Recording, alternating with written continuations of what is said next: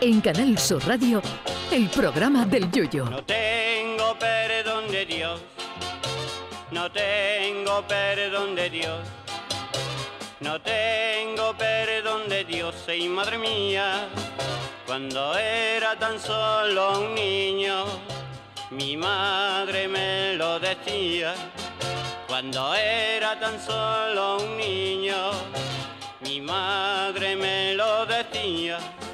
No vea de verdad la que están dando desde Madrid con Mbappé.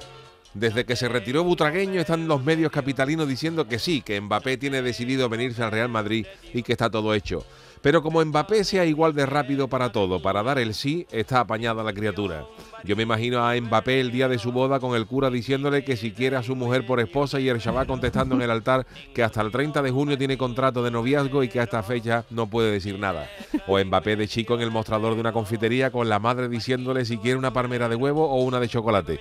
Y ese niño mirando al mostrador de un lado para otro que al dependiente le da tiempo de irse de vacaciones, volver de las mismas, ir a su casa a ducharse y cuando vuelve a la confitería todavía está Mbappé con la madre mirando las dos palmeras sin decidirse. Yo creo que Mbappé empezaba a escribir la carta a los Reyes Magos en febrero, porque no se decidía por los juguetes que iba a pedir. Menos mal que el Kichi no le ha ofrecido a Mbappé ser pregonero del carnaval de este año, porque cuando lo aceptara estábamos en el carnaval del 2028. Fíjate si Mbappé en vez de futbolista fuera autor de carnaval, lo que iba a tardar en anunciar el tipo del año siguiente. Aquí lo que pasa es que al parecer el chaval duda entre aceptar la oferta del jeque del Paris Saint Germain, que tiene más dinero que el veterinario de 101 Dálmata, o venirse al Real Madrid a conquistar títulos, porque en el Paris Saint Germain incluso han tenido que apuntar a Neymar a formación profesional de soldadura para lograr algún título este año. Pero claro, el Madrid te puede garantizar más títulos y mayor proyección mundial, pero la nómina del Paris Saint Germain no la puede o no la quiere igualar Tito Floren.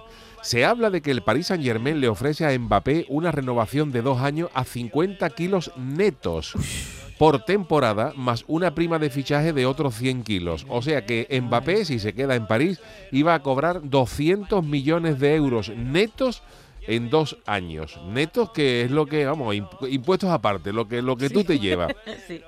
Y claro, eh, pues nosotros hay meses que eso no lo cobramos.